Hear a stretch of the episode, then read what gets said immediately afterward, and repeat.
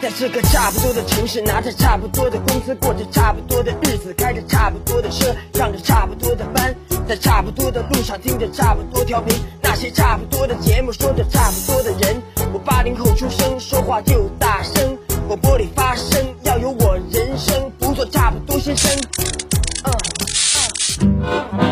FM 八八九，你的财富 Radio，评论来了。欢迎回来，评论来了，我是海鹏。最近大家在关注一些影视作品的时候，是否有种穿越了的感觉？据央视报道，近期开播的两部影视剧接连出现了超前点评的荒诞一幕。剧集还没有播出，或某个演员还未出场，网上就有大量相关评分或评价出现，且其中不少评分呈现出两极分化的状态。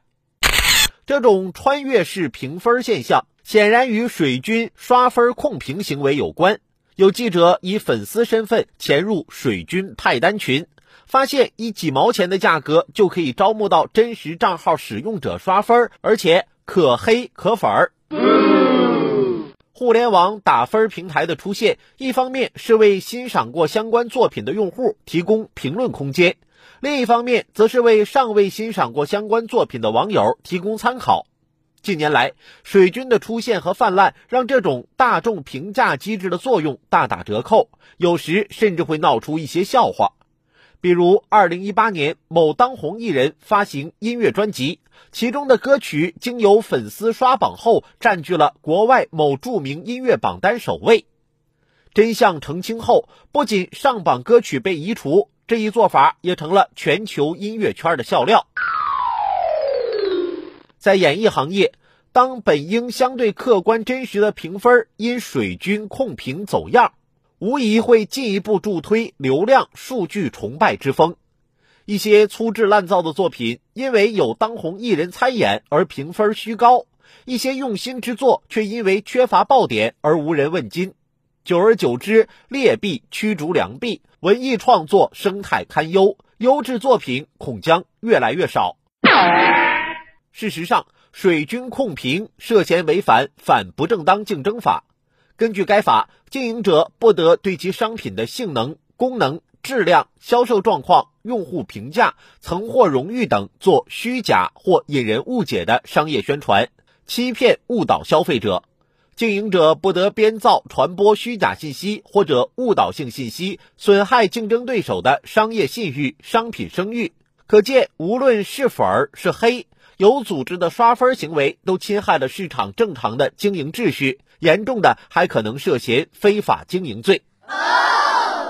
水军并非新生事物，此前相关方面也多次出手治理，但仍难以斩草除根。这与水军背后利益相关方的撑腰不无关系。作品的制作和投资方基于回本盈利，同时压制竞争对手。艺人需要用更高人气获得更高身价，评分平台需要流量。就连粉丝在用爱发电之余，也能通过刷分这件事儿赚到零花钱。至于感到压力的竞争对手，最立竿见影的回击方法当然是招募军队，以牙还牙。此外，对水军刷分控评行为，真要搜集有说服力的证据，并不容易。今年二月，国家网信办开展“清朗春节网络环境”专项行动，其中一项即重点整治刷量控评。监管部门还陆续发布了《网络信息内容生态治理规定》《互联网用户公众账号信息服务管理规定》《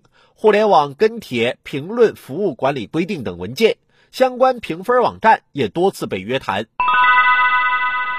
要彻底清除水军，必须形成合力，比如相关部门应出台具体措施，对控评行为形成强有力的监管，做到发现一起，查处一起。让参与其中的各方都付出相应代价。评分平台一方面要加强对水军入侵的技术监测，一方面要舍弃对不良流量的留恋，寻求兼顾经济效益与社会效益的运营方式。而对于演艺人员及相关作品的创作者、制作方来说，最近的一则新闻或许很有启示意义。